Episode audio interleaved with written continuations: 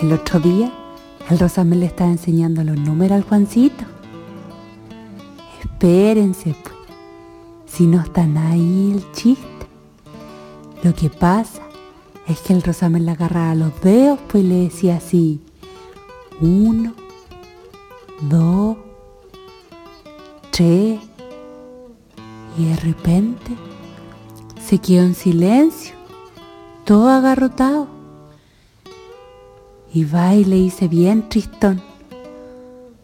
Usted, hijo, usted sí va a ir a la escuela, para que sepa cuál es el que viene después del 3. A mí, a mí me dio como entre risa y pena, ¿saben? Es tan buena persona el Rosamel. Él, en ese momento, podría haberle mentido a su hijo, podría haberle dicho cualquier cosa, porque el Juancito es bien chico, pues si no entiende nada. Pero no, él le dijo lo cierto. Es por eso que yo me casé con él.